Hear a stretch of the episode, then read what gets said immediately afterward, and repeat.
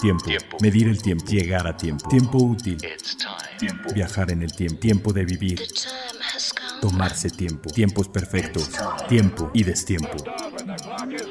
Las máquinas e instancias perfectas que conquistan el concepto del tiempo. Reloj auto. Vivencias que atrapan el tiempo. Todas conviven a un tiempo en una sola hora.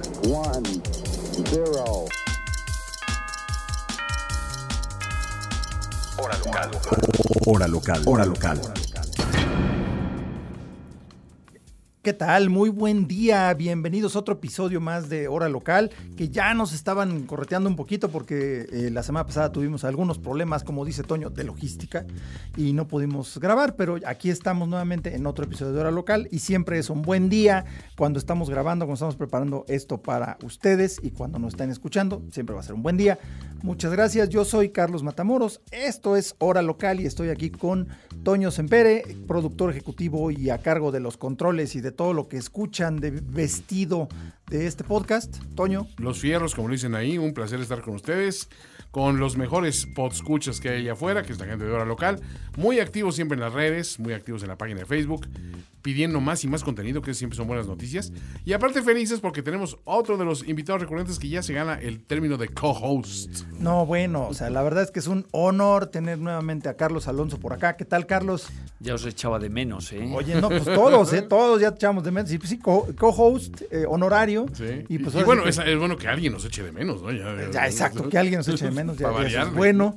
Y este, pues tenemos muchas, eh, mucha información, muchos relojes y, y muchos temas de qué platicar. Eh, Y pues yo creo que de una vez vámonos derechito a de último minuto. Justo cuando suceden todos los grandes lanzamientos y novedades mundiales, las tenemos de último minuto. De último minuto. Y bien, pues la, temporada de Fórmula 1 2019, una de las mejores que se recuerden en los últimos años. Vaya que sí. 2011, 2012 fueron buenas, Sí. eh, pero la verdad es que creo que 2019 fue todavía mejor. El caso es que terminó apenas la temporada y ya la estamos extrañando. No olviden escuchar nuestro podcast, hermano, Radio Fórmula 1, por ahí también, aquí en Finísimos. Y eh, pues resulta que Tag aprovechó esta oleada y pues lanzó dos ediciones limitadas de Ayrton- eh, en honor a Ayrton Senna, casualmente en el Gran Premio de Brasil, lo cual pues está muy bien. Qué coincidencia, Eh, de hecho, hasta Heineken puso ahí su, su banner de obri- Obrigado Senna. Obrigado, Senna, sí. O sea, el, el rollo, el- la idolatría por el tricampeón brasileño, pues no, no parece disminuir. Y pues lanzaron dos relojes muy padres. Uno de ellos espectacular, que es el, eh, el Heuer- eh, bueno, el Carrera eh, Heuer 02T con turbillón, el calibre de manufactura. La verdad es que es una pieza bastante padre, vestido con los colores verde, amarelo de, de Brasil. y- Icónicos del casco también icónicos del casco. Y pues, la verdad, es, esa es un- una pieza ya que, que conocemos y que adoramos. Uno que es nuevo, eh, ¿se acuerdan del Sports Elegance? Que era el, el que tenía los eslabones, esos curvos medio raros, como muy noventas, ¿no? Que era el reloj que usaba Ayrton Senna, porque era el, el de moda de la época. ¿Es el Sloan Link? ¿Le dicen eso? No, es que luego eh, renovaron esa colección y le llaman el Link, el eslabón Link. Entonces sacaron un nuevo, un nuevo reloj que es el Tag Heuer Fórmula 1 calibre 16. Aquí juntaron la colección Fórmula 1, que era la más accesible, Vaya. la juntaron con el brazalete Link en honor al Sports Elegance y hicieron ahí una, una amalgama bastante particular con este Fórmula 1 que pues, trae el bisel, eh, en este caso es, es fijo, porque trae una escala taquimétrica y donde normalmente todas las escalas taquimétricas dicen taquímeter, le ponen Sena con la tipografía eh, tradicional. Es el calibre 16, mejor conocido para todos nosotros como el Valju 7750, un cronógrafo integrado, un verdadero tractor eh, de la relojería y que por la verdad hay tres versiones. Bueno, es, un- es un gran calibre. Realmente no, no tiene ningún, eh, ningún inconveniente, ningún problema. En la parte de atrás está, perdón, está grabado con el 25 aniversario del fallecimiento de Ayrton Senna, edición tributo, y es una edición limitada de este, este reloj. Eh, hay tres versiones, uno con carátula gris y subcarátulas en eh, blanco para el cronógrafo, otro totalmente negro, eh, la carátula negra, y otro en carátula azul con brazalete. Hay dos tipos de brazalete, el brazalete tipo Fórmula 1 normal y el brazalete, el brazalete Link, tipo Link, creo que no le están llamando así, pero bueno, la verdad, una muy buena pieza, 44 milímetros de diámetro, resistente al agua hasta 200 metros. Y la verdad está muy bien. También eh, otro de, los, de las marcas de relojes que hicieron su agosto aprovechando la, el nexo que tienen, pues fue IWC, una marca que en lo personal me gusta mucho. Eh, lanzaron la edición limitada de Lewis Hamilton en honor a su sexto campeonato del mundo, que lo amarró ya desde México, pero eh, pues, cerró el año con un gran triunfo en el Gran Premio de Abu Dhabi la verdad, un carrerón que se aventó, eh, por más que le, lo quieran, este, pues sus detractores decir, ay, pues es que gana nada más porque tiene Mercedes. Pues no, no, no, no, fue, fue, una lección de manejo lo que hizo Lewis Hamilton. El caso es que este reloj ya, este, por cierto, Carlos, este ya lo viste, ¿no? El, el de Lewis Hamilton. Sí, está divino. Y eh, muy curioso que, bueno, para una marca como IWC, eh, ya desde la época de refundación con George Kerr, siempre muy siguiendo los principios de la elegancia clásica, los colores nada estridentes. muy germánico, ¿no? Muy germánico, muy eh, grises tungstenos y beige y azulitos y blancos y negros. Y de pronto viene el hip hopper de la Fórmula 1 que es Hamilton y se viste con camisas hawaianas monocromáticas, todo tatuado. todo tatuado, con su coleta atrás y look casi te digo de rapper y no de y no de pues piloto. trae, su entourage ahí, trae su DJ personal y, literal lo ves con su entourage a Hamilton ahí. ¿Quién trae DJ personal? Él tiene. A ver, yo voy a entender que a ver, va a tener chef personal, va, va, es muy de, de, milloneta. Ah, eso ya tiene. Pero eh, va tu DJ personal, o sea, eh, ¿por qué? O sea, ¿qué, qué, o sea, ¿qué tiene de malo Spotify, viejo? O sea, no, no, tiene su DJ personal. Antes le llamábamos iPod. Ah, exacto. En vez de un iPod, él tiene su DJ personal. Ahora, si el, DJ está dispuesto a cambiarse el nombre y ponerse iPod, iPod reproduce, o Spotify. Claro. Es, un sistema aleatorio un poquito más inteligente. Es tener mucho dinero y no tener en qué gastarlo, dicen por ahí. De hecho, sí, adolece de eso el buen Luis, pero la verdad es que le ha puesto, eh, literalmente, es que iba a decir una cosa, pues sí, literalmente sí viene al caso, le ha puesto color a la Fórmula 1 en, más de un sentido. ¿Eh? Careful. no, le ha puesto mucho color y este reloj lo demuestra, ¿no? Es caja de cerámica negra, mate. Eh, la verdad es que esos acabados son muy, muy llamativos. por color burgundy aquí en la. Exacto, carátula color, color vino. Color vino. ¿Y qué va a pasar?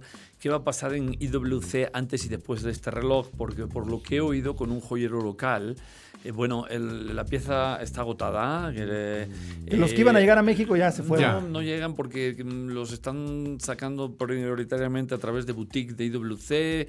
Pidieron, no, están todos agotados. Creo que la marca está solicitando para un retailer independiente, tienes que dar el nombre de quien lo va a comprar, si es un buen cliente de IWC. Claro, que no lo vayan a revender, ¿no? Top, top piece dentro de la marca. Y entonces, si un reloj eh, colorido de este nivel, ah, totalmente out of the box de lo que solía hacer IWC, causa este revuelo, me imagino que es lo que viene en IWC después de este reloj. Vamos a No, bueno, es que creo que... o sea, eso puede ser un, cambio de como de dirección, es decir, si esto es lo que generó la expectación, las colecciones de, digamos, de, menor peso irán por esa vía también. No, pero aquí hay una cosa interesante, o sea, no es además un cronógrafo así normal, no, no, no. Es un calendario, es un Big Pilot Watch, calendario perpetuo. O sea, uno de los relojes más complicados que produce IWC y, ¿Tiene fase lunar? tiene fase lunar para los dos hemisferios, porque además es eso, fase lunar, ah, calendario perpetuo y, la caja de cerámica con un aro de oro rosa en la parte trasera alrededor del mecanismo, además del rotor. Corona también de oro rosa. genial. ¿eh? La combinación es, es muy rara, pero se ve muy, muy bien ese reloj. Y además solamente hay 100. Bueno, va a haber 100. Y hay un morbo especial, las marcas que han sido mayoritariamente clasicotas. O sea, es como has visto lo, cuando Patek de pronto le pone un poquito de rojo a un reloj. Ahora la se vuelven locos. Se vuelven locos. Cuando un reloj bien clásico, tipo lo que estamos acostumbrados a IWC, de pronto se enciende con un burgundy eh, total pues en negro burgundy, pues esto causa sensación. La rareza en la relojería siempre está muy cotizada. No, a fin de cuentas, el Big Pilot Watch es un reloj de inspiración 100% militar, o sea, es de los años 30, basado en las especificaciones de la Luftwaffe. No hay más. Entonces, eh, ese estilo de reloj grandote con la corona de tipo cebolla para que la puedas. Bueno, no cebolla, ya es como diamante, pero bueno, así le llaman por grandota. eh, para que la pudieras manipular con guantes, en una, dentro de un avión, bajo cero y demás. Y de repente ya se convierte en un- una cosa de moda, porque Hamilton es un objeto de moda. Tiene su, su gama de ropa con Tommy Hilfiger, aunque Tommy Hilfiger diga que su ropa no es para negros ni latinos, pero bueno, eso lo dijo en eso es- otra eh, ocasión. eh, Eso, eso es de leyenda urbana, hay que aclarar. ¿Es leyenda urbana? ¿No lo Sí. dijo? No, jamás, no, no, no. No, es que por eso dices, bueno, Sí, ok, sí. qué bueno que lo aclaras. Sí, corrió por ahí de esos mails malintencionados hace tiempo, pero es más que leyenda urbana. Ah, bueno, qué bueno. Lo puedo- No, además digo, es ilógico que lo diga, pues si tienes una gama con Lewis Hamilton, pues es No, ridículo, que sí, claro, esas cosas. Además sería estúpido, Sí, no, totalmente. Pero bueno, el caso es que, que, digo, Hamilton es un personaje muy colorido y este reloj pues va a cambiarle totalmente la, la apreciación a IWC en un futuro, ¿no? Y qué mejor que un Big Pilot para saber que el señor Hamilton es un Big Pilot. Vaya que Porque sí. ahora que no, ¡Eh! ahora que no Cierto. vamos, ahora Ahí que no vamos, ahora que no vamos a la guerra, pues la guerra está en el asfalto cada domingo en un Gran Premio de Fórmula 1. Y además también son los alemanes. Ajá. Ah, los alemanes. Uy, los alemanes. Y bueno, ta- aparte de eso, sacaron dos relojes más que son el, eh, de la edición limitada Mercedes AMG Petronas Motorsport, que es un cronógrafo eh, en fibra de carbón y cerámica con detalles en color ese verde agua de la, de la marca Petronas, que es la, la petrolera de Malasia, que es el patrocinador principal de Mercedes-Benz. Y eh, uno más, eh, otra, otra pieza especial, que uno es un cronógrafo y el otro es un calendario perpetuo, que es el que, el que llevaba Toto Wolf en la última, perdón, en la última, eh, en la última carrera ¿no? del año. Es el eh, reloj de aviador, o sea, un Big Pilot cronógrafo, edición Mercedes AMG Petronas Motorsport, que se caracteriza porque tiene a las 12, tiene concéntricas las manecillas de hora y minutos eh, para limpiar visualmente la carátula y eso se ve muy bien, ¿no? Y uno, el calendario perpetuo, también edición eh, Petronas Motorsport, similar al de Hamilton, solo que pues no, no con esa exclusividad. Eh, luego también uno, este tú ya lo viste, Carlos, este sí nos puedes platicar tú, que es el MBNF Legacy Machine Thunderdome. Pues el señor Busser siempre buscando la cuadratura del círculo de lo inexplorado. Y eh, no olvidemos que hay uno de esos relojeros malditos, que es Eric Coudray, que para los no... Es como un Merlín ahí, ¿no? Sí, para los no familiarizados, pues es el hombre que hizo, por ejemplo, el primer giro turbillón de Jäger Cool, que hacía todas las locuras con los Atmos, o sea, era el, era el gran máster relojero de Jäger Cool. eh, Pero de pensamiento lateral, ¿no? Siempre se va por otro lado. Totalmente, fue un outsider. eh, creo que en la época que estaba Jerome Lambert de CEO no se acabó entendiendo. Hubo un duelo de ego de reloj de creador contra un businessman y salió ganando el businessman. Y, ¿Quién sabe por qué? Y quién sabe por qué. Entonces le dieron las gracias. A partir de ahí ha tenido varias eh, actividades en, en, eh, eh, por libre y ahora pues. Eh, aparece en, eh, con, con Mac Busser haciendo lo que le hizo famoso. Bueno, es una colaboración con Karim Boutilén, o sea, es Eric Coudray, Karim Boutilén. Ha tomado, mm, eh, MBNF ha tomado el estilo del último reloj Lady, ¿m? Ujú. Un poquito Sí, que es abombado. como un domo completamente, ¿no? Un tomo abo- abombado con la carátula levantada eh, En un ángulo, ¿no? inclinada sobre esa misma estructura con un bisel, eh, perdón, con un tamaño un poquito más grande y ha metido en el medio flotando pues una jaula eh, esférica que parece que en esta ocasión tiene tres ejes en vez de los dos ejes del giro y unas velocidades de rotación más rápidas de lo normal. No, es una, es una locura. es mira. una locura. es Según una- lo, lo que tengo aquí, dice, o sea, son la jaula exterior, o sea, la parte más externa, gira una vuelta completa en 20 segundos. Luego la intermedia lo hace en 12 segundos y la más pequeña en solo 8 segundos. O sea, se mueve para todos lados. Un turbillón tradicional da una vuelta completa en un minuto. Entonces estamos hablando de una cosa que es dos veces más rápido. ¿no? Fíjate que cuando he tratado de hablar con los expertos en inclinaciones de eh, órganos reguladores, se ha dicho Grubel Forsell, por ejemplo, que históricamente casi todo lo inclinaba. Y un día hablado- hablando con Stephen Forsell le dije, oye, siempre hay un ángulo diferente y siempre hay una velocidad diferente. ¿Habéis llegado ya a la conclusión de a qué grado de inclinación y a qué velocidad se consigue ¿Cuál es la óptima? la- la óptima? y creo que todavía siguen investigando. Y bueno, prueba de ello es que ahora acelerando la rotación, pues pues parece que consiguió una performance bastante estable en cuanto a precisión. Pues un poquito como lo que lograron cuando se aumentó la, la frecuencia a 36.000, ¿no? Porque también a una mayor velocidad, en caso de un golpe, el, órgano regulador regresa más rápidamente a su velocidad normal, recupera la amplitud y todo después de, de, una vibración, de un golpe. Entonces eso lo hace más preciso. Además técnicamente divide el segundo en minuto en más pedacitos. Entonces pues sí, pero acá, aparte de eso, es el reto, eh, porque además lo que estaba leyendo es que en realidad la, la rueda de balance es esférica. Es o sea, la, no es una rueda plana. Exactamente. O sea, es una locura. O sea, realmente no es una jaula la parte central, es, es un, una rueda de balance esférica. Lo que a veces les cuesta, hablando, volviendo a lo que estábamos uh, diciendo, es que siempre que se prueba la toleran las tolerancias y, las, y, los desempeños de un reloj o de un órgano regulador, se hace en situaciones perfectas. Claro. De estabilidad, de posiciones, de humedad. Sí, de, pruebas de laboratorio. Pero, por ejemplo, mayor velocidad en rotación, mayor rozamiento, mayor desgaste. Más fricción, claro. Más fricción. Entonces, lo que no te dicen es, bueno, pues si uh, como un motor de un auto, si va muy revolucionado, revoluciones. pues en tres años ya le tienes que andar tocando porque el pobre ya sufrió demasiado desgaste, ¿no? O hay que cambiarle el aceite más frecuentemente también. Exactamente. Exacto, igual los relojes, ¿no? Y eh, comentando este Legacy Machine, a mí en lo personal, bueno, que, que, que decir que cuando está detrás un señor como Karim Butilén, uno de las, de las grandes leyendas vivas que queda en este momento y que le queda mucho por delante, o que Eric Coudray, eh, un maldito genial, pues eh, el, el tándem está asegurado. Pero mmm, yo creo que a Envianef le empieza a faltar una evolución.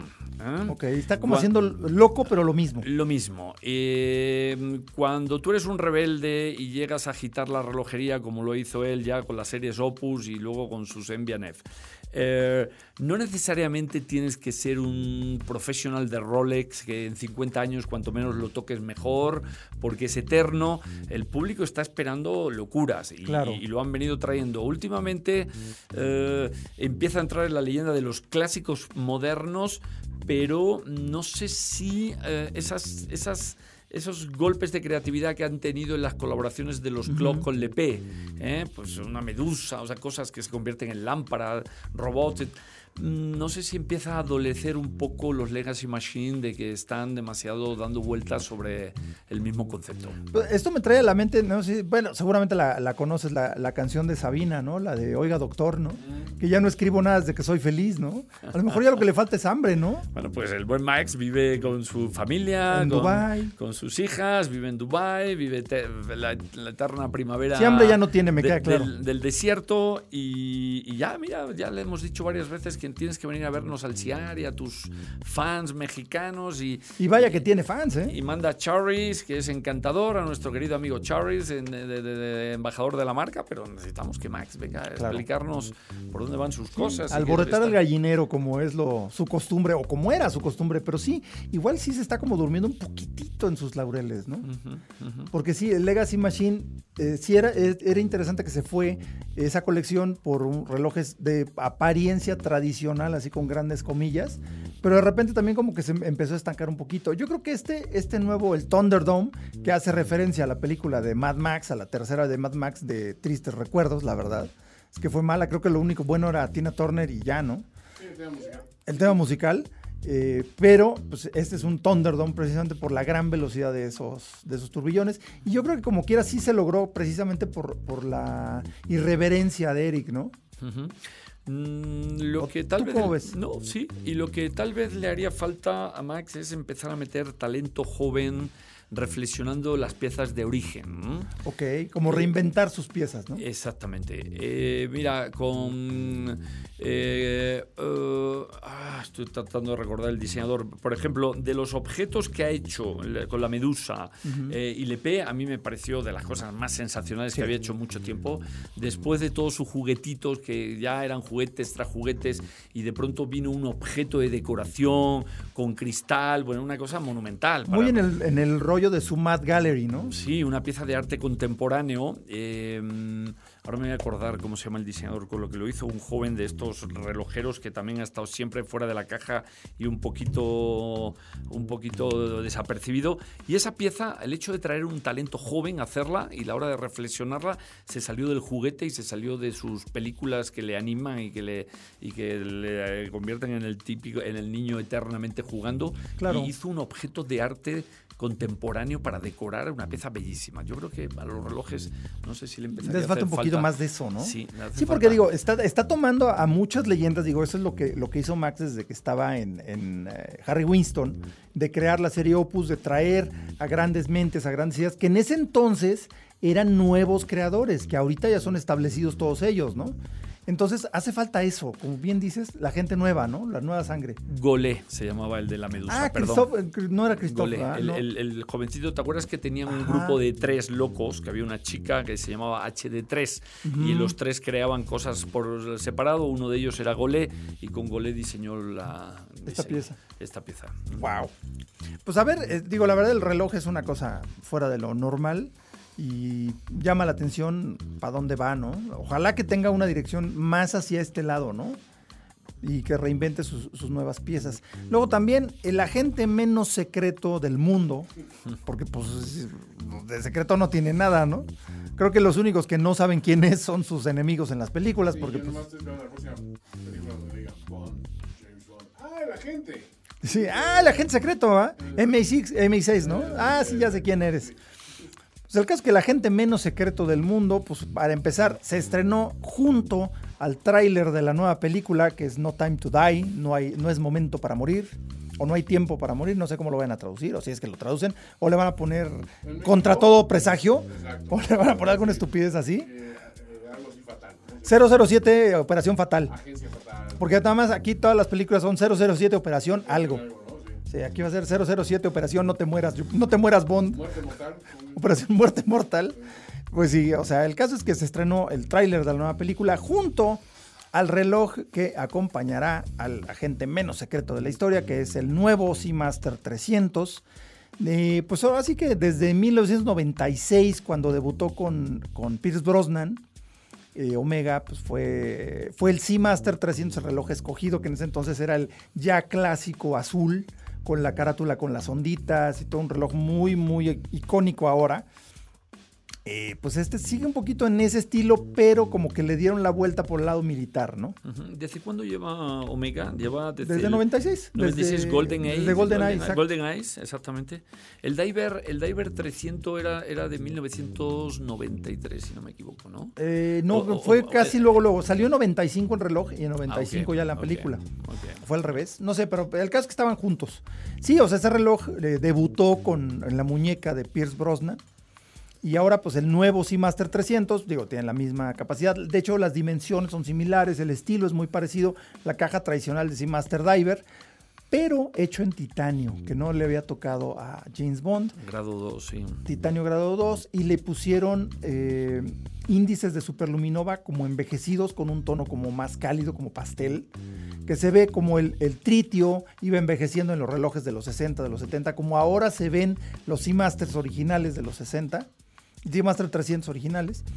Eh, ese tono cálido como envejecido lo unieron a eh, especificaciones y algunos códigos militares recordando a los relojes que Omega le hizo a la eh, Marina Británica y al ejército británico, que llevaban un símbolo que es como una flecha que identificaba los relojes que eran de, de dotación oficial.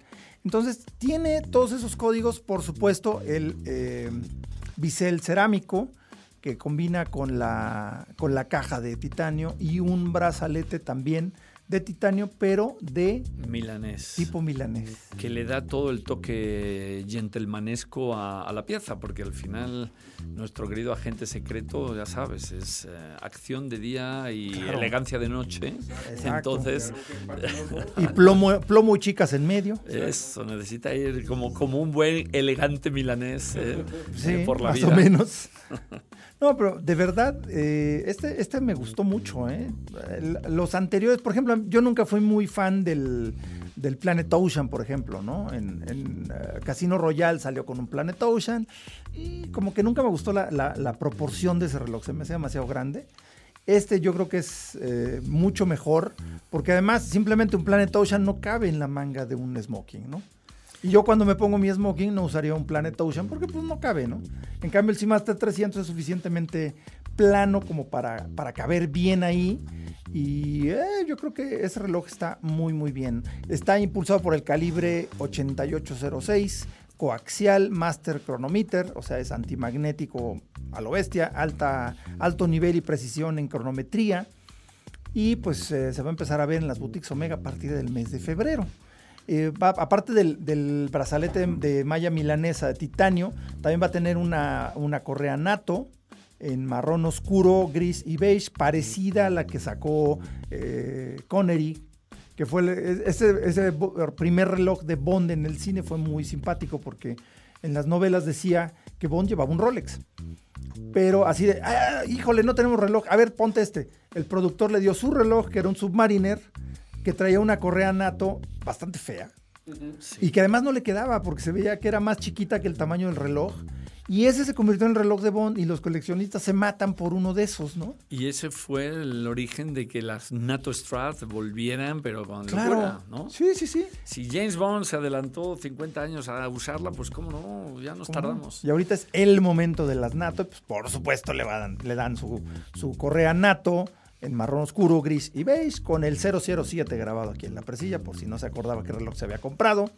Este, y se entregan en una bolsa exclusiva hecha de tela marrón, material producido por la British Millerain, eh, material también de especificación militar. Y pues, eh, ah, también una cosa interesante, en la parte de atrás, en la tapa, eh, siguen el formato de, numeras, de nomenclatura de los relojes militares, los relojes de dotación militar. Eh, trae el número 0552, que es el número de código especificado para el personal de la Marina, porque hay que recordar que el comandante James Bond es de la Marina. O sea, realmente su chamba es en la Marina, digo, anda en el espacio y en todos lados, pero también su, su, su base es la Marina. Y el 923-7697, que indica que es un reloj de buceo, un reloj de inmersión, con una letra A, que es el código que se utilizaba para indicar un reloj de corona atornillada. Por supuesto, dentro de ese número viene el 007, que es el, ya saben de quién, y el número 62, que es el año en el cual se filmó la primera película de James Bond, que fue Doctor No. Entonces tiene todos los códigos nerd para nosotros que somos fans tanto de los relojes como de Bond y sus relojes y de sus chicas también, para que no nos hemos, para que no seamos tontos. Este, la verdad, muy, muy bien este reloj. Eh, ya, ya nos surge ver la película que se va a estrenar en abril, según esto. Por ahí les vamos a poner el, el tráiler. 25 películas de James Bond. ¿sí, 25 no? oficiales. oficiales. Porque hubo dos extraoficiales y una serie de televisión, creo. Las dos extraoficiales creo que son de las cosas más chistosas que hay. Porque está la Casino Peter Sellers. David Niven, Woody Allen. Todos ellos se llamaban James Bond. Y la que hicieron cuando regresaron a Connery ya muy grande, ¿no? Never Say Never Again. Sí, que de hecho la- es la novela de Thunderbolt. O sea, pues, que, está que fuera del termi- canon. Exacto, pero es que terminó la parte, los derechos de esa película y la filmaron en 1983 con Connery y se llama Nunca digas nunca jamás porque él dijo que nunca jamás iba a volver a ser James Bond hasta que lo agarraron a billetazos. Y la verdad es que es bastante mala. Este, Es Es eh, graciosa. es graciosa, pero es mala. La que es muy rara es la del 67, la de Casino Royale. Ah, sí, que sí, right. Que es de las películas que uno ve y todo va muy bien hasta que aparece un ovni. Sí, no, es que, En el momento que aparece el ovni dices, no sé qué pasó. es que ahí el, el productor ejecutivo debería decir las drogas. Sí. Nada más, O sea, esa sí tuvo mucho LSD. ¿Qué está pasando aquí? Esto no es eh, precisamente Bond. Y no, No, eh, tuvo, yo creo que tuvo más drogas que los Blues Brothers, ¿eh? Sí, por- no, sí, sí. Está- por ahí con Sgt. Peppers en el, en- Ahí se va. en el canon de, de películas de droga. Pero bueno, Películas pachecas. por droga. Pero bueno, sí, son 25 películas oficiales, como decía Carlos, y dos extraoficiales que son divertidas de tener. Para los eh, completistas de Bond, pues hay que tenerlas. Así es. Pero bueno, ya eso fue con el reloj de James Bond. Y una noticia también rápida, interesante, que la marca de relojes Fendi, que es una, una firma totalmente de moda, son relojes de moda, pero de, alto nivel, de buena calidad, eh, de un diseño muy avanzado, muy vanguardista. Eh, la marca Fendi ya anunció a Tila Distribution Group, que oficialmente es el distribuidor para esta marca Fendi, y presentaron algunas piezas eh, muy, pues muy locochonas, eh, como siempre debe ser. Hay uno que tiene eh, cosas como de plumas, y, o sea, de verdad es para quien está más allá de los jeans de Soriana, ¿no? O sea, ya es para moda en serio, es para moda en serio. Pero bueno, eso es, eh, eso es todo con las noticias. Y rápidamente les recuerdo que muchos de los relojes, de hecho la gran mayoría de los relojes que platicamos aquí, los pueden encontrar en Perlón Cronos, en Presidente Mazarik 431, ahí en Polanco, pues donde está todo lo bueno sobre esta avenida tan famosa.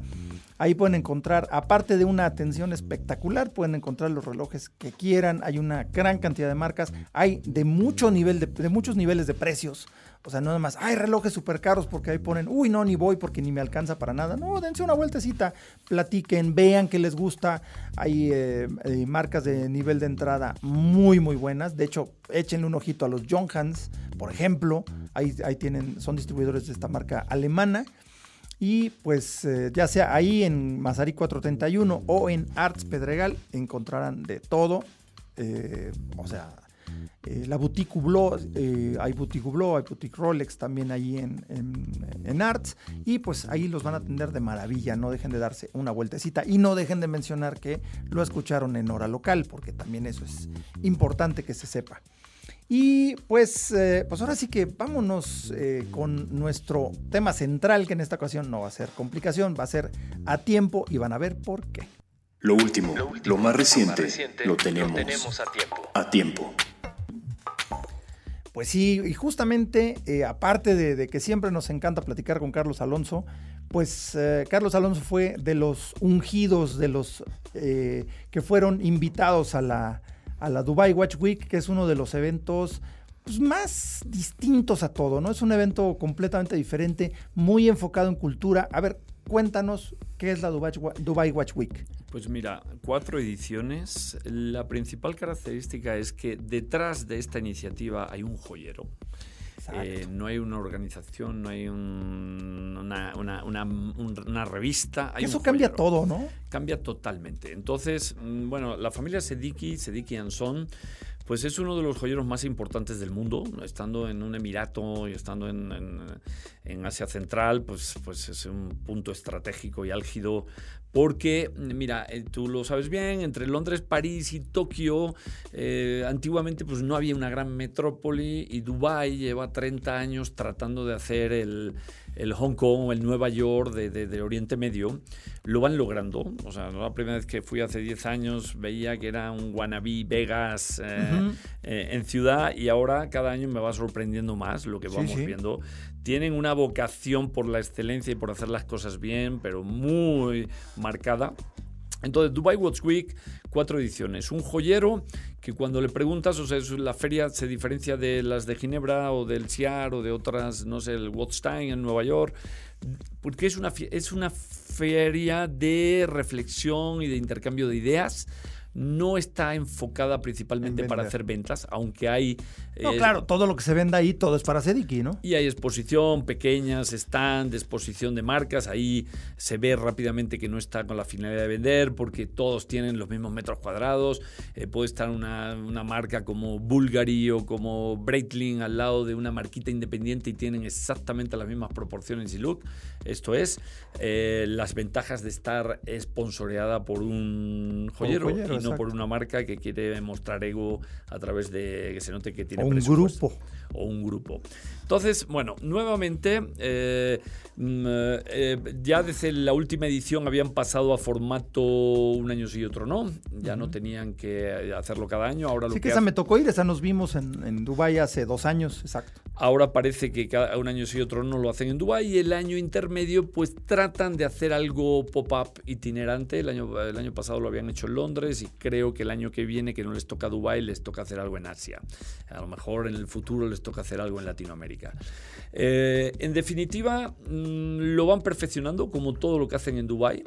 Eh, muy variados los temas, o sea, cinco días de foros, eh, tienen un hub creativo donde el, público puede interactuar en masterclass, en temas de decoración, de métier d'art.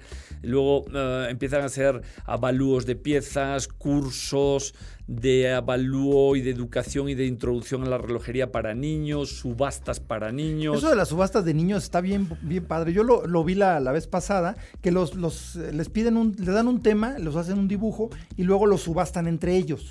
Totalmente, esa es la mejor forma de inducirles a, ¿eh? Ah, ¿De qué se trata? Al, tema de la relojería. Pero mira, temas colaterales como de pronto, bueno, colaterales y no colaterales. O de TAMS, un, un, tema en el Creative Hub. Y es como todos los productos de bellezas para relojes y joyas. Ok. Entonces, eh, solo el enfoque, bueno, ya sabemos que hay limpiadores y que hay pulidores y que hay demás, pero solo el enfoque ya tiene esta onda de que van buscando las, los tres pies al gato, ¿no?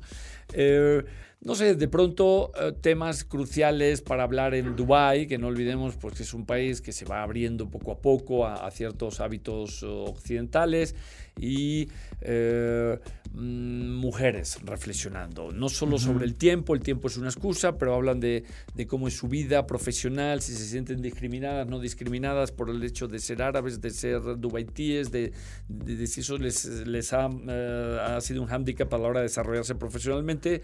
Y pues dubaitíes que, que, están ejerciendo en Nueva York, en multinacionales, o sea, hicieron un foro de mujeres, eh, hicieron... bueno, ¿no? Sí, eh, hicieron un foro de independientes para ver si los independientes tienen la llave del futuro o no tienen la llave del futuro. Y luego hicimos un foro para hablar de la reflexión del futuro de los, de los salones. ¿Qué estuviste ahí, no? ahí estuve. como panelista. Estuve de panelista con Michael eh, Melikov, el, director general de Basel, con eh, Hind Sediki, que es la directora general del Dubai Watch Week. Creo que habían invitado a a Fabián Lupó, la directora de Lesia Jazz, que ahora se llama Watches and Wonder Ginebra. Creo que no quiso venir y un servidor. Y ahí estuvimos hablando sobre, sobre qué es el futuro y cómo, cómo se ve el tema de los salones. Ok. Eh, ¿Y a qué conclusiones se llegaron por ahí? Uh, pues que, mm, a ver, desde la periferia, eh, esas, esas son las ventajas que ofrece la periferia a veces de estar, mira, en el ranking mundial de la relojería, pues México es el número 16, 17, si nos va muy bien somos el 13. Entonces, desde la periferia, con mucha tranquilidad podemos ir afinando un modelo que cuando hemos hecho prueba y error, prueba y error y lo vamos perfeccionando cada año, estamos menos estresados que si lo haces en Nueva York y te va mal, que al año siguiente ya te tuviste que cerrar. La conclusión es que Basel y Ginebra están en un serio momento de reflexión a futuro. Si no es que están en peligro, ¿no? Están en peligro, no lo quise decir así literal. Eh, a, Mike, a, Michael le dije eh, cariñosamente, nunca me gustaría estar en tus pantalones en este momento, porque a la hora de tener que evolucionar un monstruo del tamaño de Basel, que no es precisamente el más ágil para reaccionar, ¿no? No tienes el tamaño que te permita reflexionar, eh, cometer riesgos, o sea, probar riesgos, eh, tomar decisiones de riesgo que pueden funcionar o pueden no funcionar. Todo, si no funciona, se te va a venir el mundo encima. Y bueno, ellos andan con la inquietud de si deben regionalizarse Recuerda que ese Shaz ya intentó la fórmula con el Watches and Wonder Hong Kong, Watches and Wonder Miami, que no fue ambas no fueron exitosas. No, no jalaron, ¿verdad? Eh, y ahora Basilea va para allá teniendo en cabeza de si deben regionalizarse. Eh, a lo mejor no es lo que deben hacer, deben hacer Make War Great Again. Exacto. y, A, y, A, partir de ahí, pues entonces franquicias, porque si el, el, epicentro no es grande, ¿qué vas a ir a contarle un chino? Imagínate a veces, es, es el tema de los suizos. ¿eh? Es que era eso, el, epicentro era Basel, todo, todo el mundo iba a Basel. O sea, ¿tú crees que los chinos necesitan importar una marca que se llama War en Hong Kong, en, en, en, en Beijing, para, ¿no? en Shanghái, para hacer una feria? ni necesitan. Tienen el músculo y el público para y hacerlo. El público y los creadores y los coleccionistas y todo, y no necesitan traer. Si Basel fuera el monstruo que era antes, pues sí, pero en este momento Basel está obligado a reinventarse, pero drásticamente en Basilea antes de empezar a hacer aventuras regionales. Eh, mm, hablamos mucho y concluimos poco, porque esto es otra de las características del Dubai Watch Week. Sí, que Creo, los foros de discusión. Somos los de siempre, los mismos hablando, los mismos escuchando, los mismos en, el, haciendo las preguntas desde, desde la tribuna de invitados.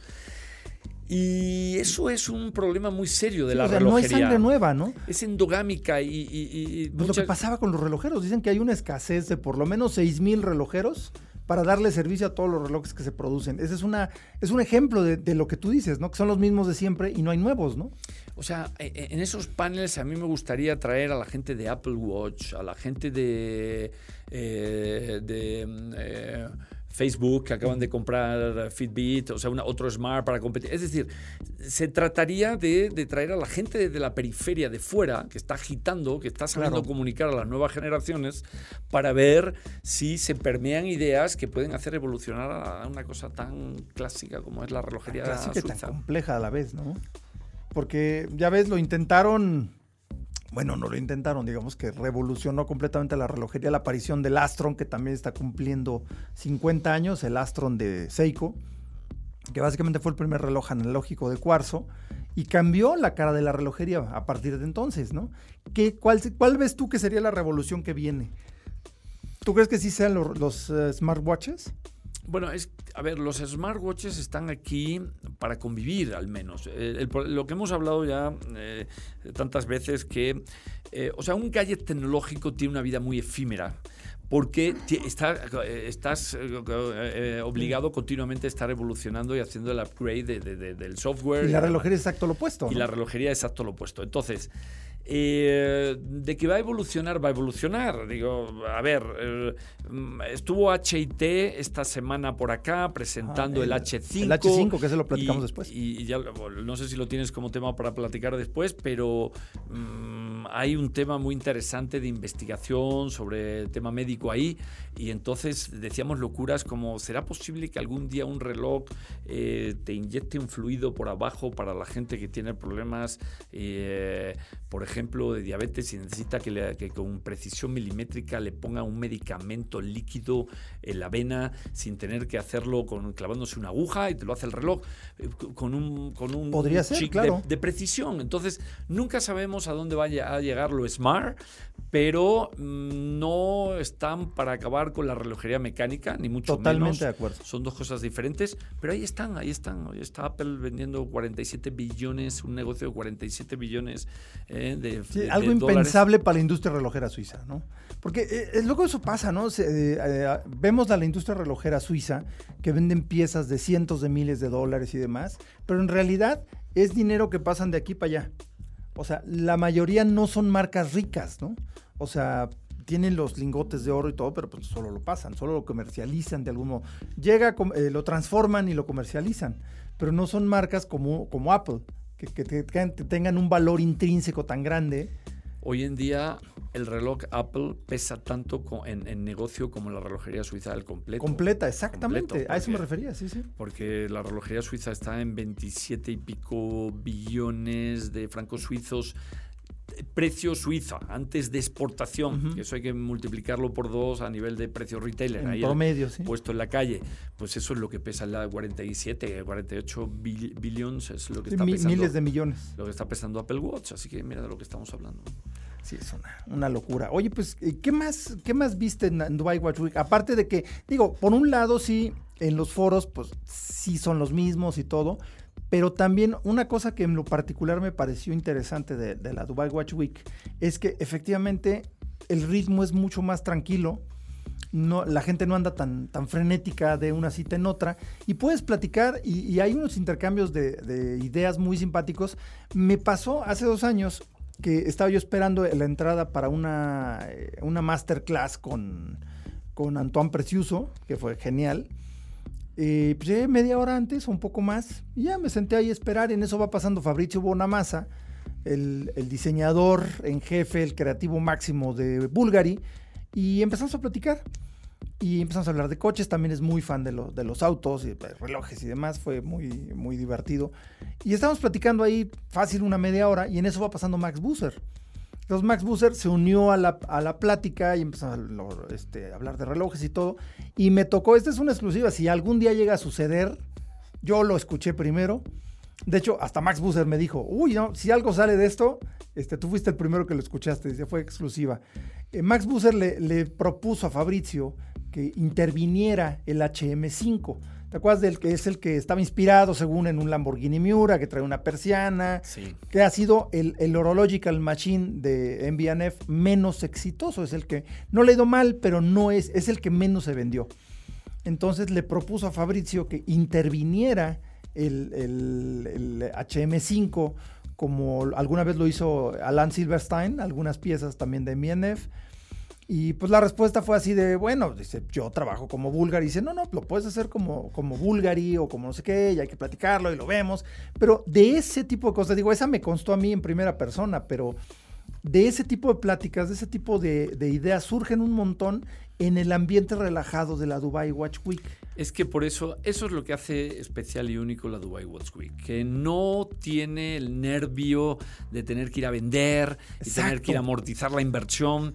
Eh, hablando con Hit Sediki, eh, precisamente eh, sobre el futuro de Dubai Watch Week, o sea, si en algún momento van a convertirse un poquito más comerciales y están en la parte cultural, y ella dice que no, que el, esquema de salón está muy bien marcado, que es recibir, hablar, crear relajadamente conversaciones de prestigio que hagan reflexionar a los protagonistas del sector, y entonces, bueno, lo que no podemos olvidar es que Dubai, todo Dubai, lo que todo el mundo ya sabes que es un país que está en manos de muy pocas familias, que son unas 80 familias, que historias ya estaban hace 50 años en Dubái. Entonces Dubái tiene una particularidad de que no puede llegar cualquier multinacional y se instala y hace negocios. Siempre se tiene que asociar con alguien de estas familias y te dan el permiso de utilizar Dubái para, asociarte y hacer negocios, pero nunca es 100% tuyo Dubái, ¿no? Como Patek con, con, los relojes a la siguiente generación. Ajá, exacto. Entonces, Em, eh, lo, que, lo que tiene Dubai es que el fin de esto, cuando hablas con Hit Sadiki, eh, te dice, bueno, como todo Dubai, lo que estamos creando es un destino. A nosotros nos gusta que la gente venga a Dubai tranquilamente de vacaciones, a poner el headquarter de su empresa, a hacer shopping en el Dubai Mall, que cada vez está más espectacular ahora con, con el Fashion Avenue que acaban de sacar. Es una eh, locura. abrir, que es la cosa más lujosa que hay en el planeta Tierra en este momento a nivel de boutique de lujo. Eh, entonces, ellos que venga, que Dubai suene, que Dubai se asocie a cosas de prestigio. La relojería es un canal perfecto y los amantes de la relojería son el target perfecto para asociar Dubai con cosas buenas y por eso tiene este mood tan tranquilo. La gente, Fabrizio, yo lo hice también, todo el mundo se toma un día y se va a... Abu Dhabi a ver el Louvre o a ver la mezquita divina de Abu Dhabi porque, porque te puedes escapar perfectamente. está todo cerca además. está todo cerca y si un día te pierdes los foros pues no pasa nada porque hay, hay muchos. Hay muchos al día, hay muchas, entonces no pasa nada. Es, esto es lo maravilloso de Dubai Watch Week. No, pues, la verdad, gran, gran evento y pues muchas gracias por platicarnos de, de, la Dubai Watch Week. La verdad es que sí, eh, en lo personal fue un, ha sido un evento que me, llamó la atención y me gustó precisamente por esa, ese enfoque hacia la cultura, que es distinto. O sea, no es mejor, no es peor, es diferente. Y diferente siempre es bueno, justo por lo que decíamos, ¿no? Que siempre es lo mismo, siempre o sea, Baselworld por, por eso está en problemas, porque hacía lo mismo, lo mismo, lo mismo, no mejoraba comportamientos y pues no, se adaptó a los tiempos, ¿no? Ya hay indicios, o sea, Dubai Watch Week en esta ocasión digo, ya hay indicios de abrirse algo de arte contemporáneo, tuvieron de artistas eso está eh, bueno. de Emiratos. Para no quedarse igual. El tema de las mujeres, el tema de los niños, hay indicio. Lo que sí podemos ver es que o sea, si detrás está un joyero, un joyero del prestigio de Sediki Son, eh, con un, absoluto fair play en la relación con las marcas, nunca va a haber, el enfoque nunca va a ser detonar eh, revoluciones de discusión allí para que la relojería, la relojería eh, sea como el ave fénix que sale mm, renovada de sus cenizas. Creo que siempre va a ser un tema muy, muy amable, muy, muy de... Sí, como, como planean que sea todo Dubái, ¿no? Como planean que sea, y no creo que vayan a traer así para hacer puntos de discusión, que van a revolucionar y que allí vas a ver un antes y un después de lo que se hable. Entonces es... Ah, ok. Eso es. No, pues eso, eso es y eso fue la Dubai Watch Week, que eh, pues Carlos Alonso anduvo por allá y la verdad que qué, mejor insight podíamos tener que con Carlos. Y pues también justo eh, en cuestión de, cultura relojera, también eh, vale la pena que se den una vuelta a la, vitrina de ocasión, al rincón de ocasión de Perlong, ahí en, Presidente Mazarik, 431, es decir, nada más está en Mazarik.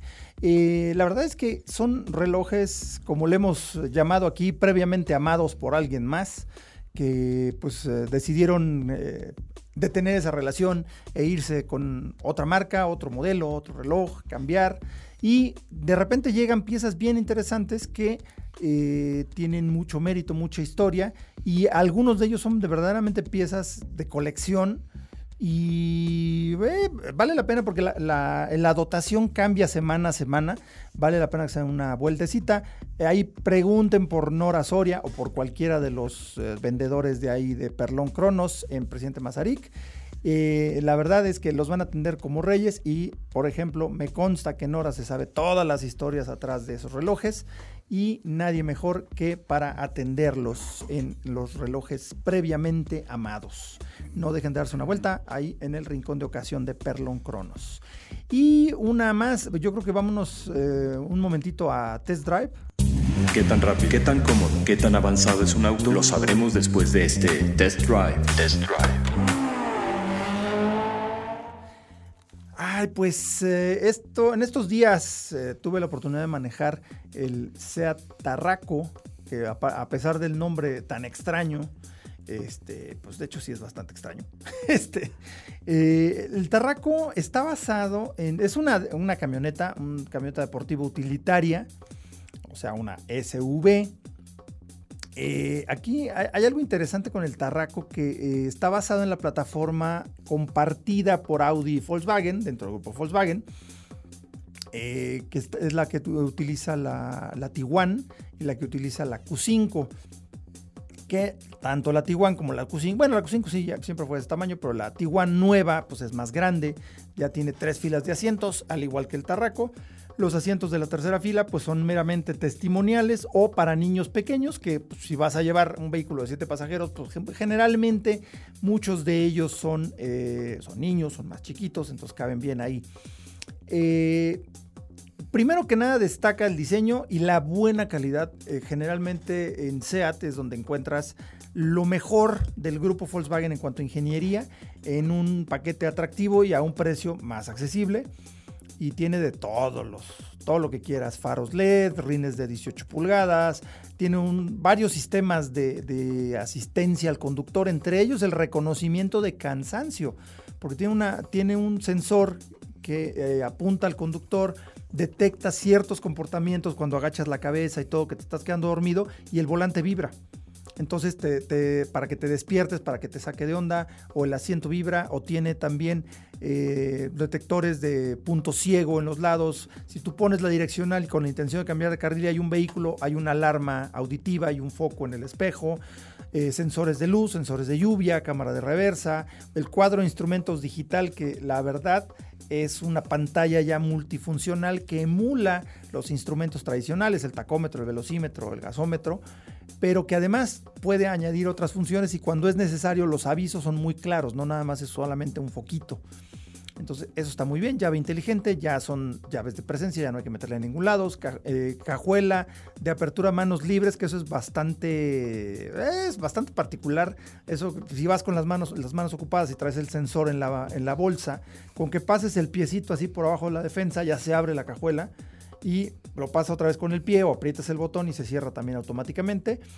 Eh, tiene alerta de colisión frontal, que es está buena. Si de repente te distraes, el freno se aplica de manera autónoma y puede detener completamente el coche si detecta que la distancia tiene un radar. Si la distancia con el vehículo de adelante se reduce drásticamente y tú no estás haciendo ninguna acción correctiva, no estás tocando el freno o sigues tocando el acelerador, en ese momento suena una alarma y se frena.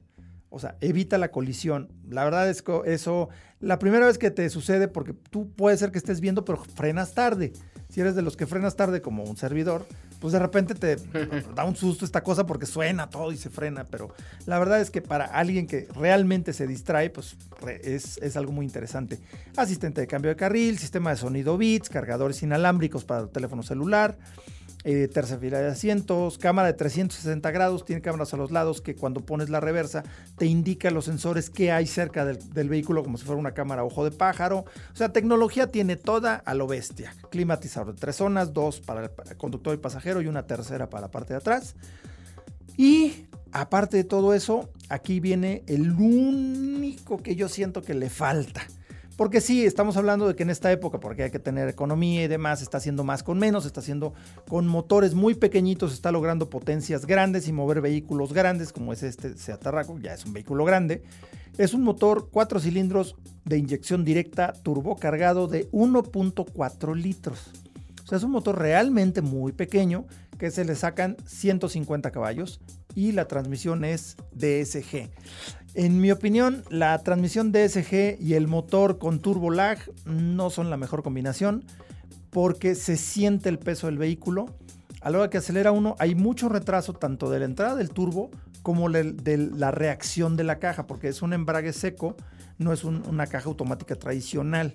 Es un embrague eh, mecánico, eh, perdón, eh, de fricción, pilotado automáticamente de doble de doble función, de doble embrague, pues tiene un embrague para las velocidades 1, 3 y 1, 3 y 5 y otro para la 2, segunda, cuarta y sexta. Entonces eh, está la primera y la tercera está previamente, la segunda está previamente en Granada, lo único que hace es switchar los embragues y ahí es donde se hace el cambio. El cambio real se hace antes. El caso es que es muy rápida, es muy eficiente cuando uno ya se está moviendo. Lo que yo le detecté complicado es que, aparte del peso del vehículo, el retraso de la caja y el retraso del motor, la reacción al semáforo o al cambio de carril, que ve uno un huequito y acelera para meterse, es muy lenta, hay que adaptarse. Ese es el único pero que yo le vería. Eh, y fuera de eso, la calidad, acabados, eh, interior, equipamiento es impecable. Solamente la combinación del motor no me gusta mucho. Me gustaría más con un motor 2 litros, un poquito más de torque abajo o incluso hasta con una caja tradicional automática. Pero bueno, esa es la Seat Tarraco que empieza desde 505 mil pesos.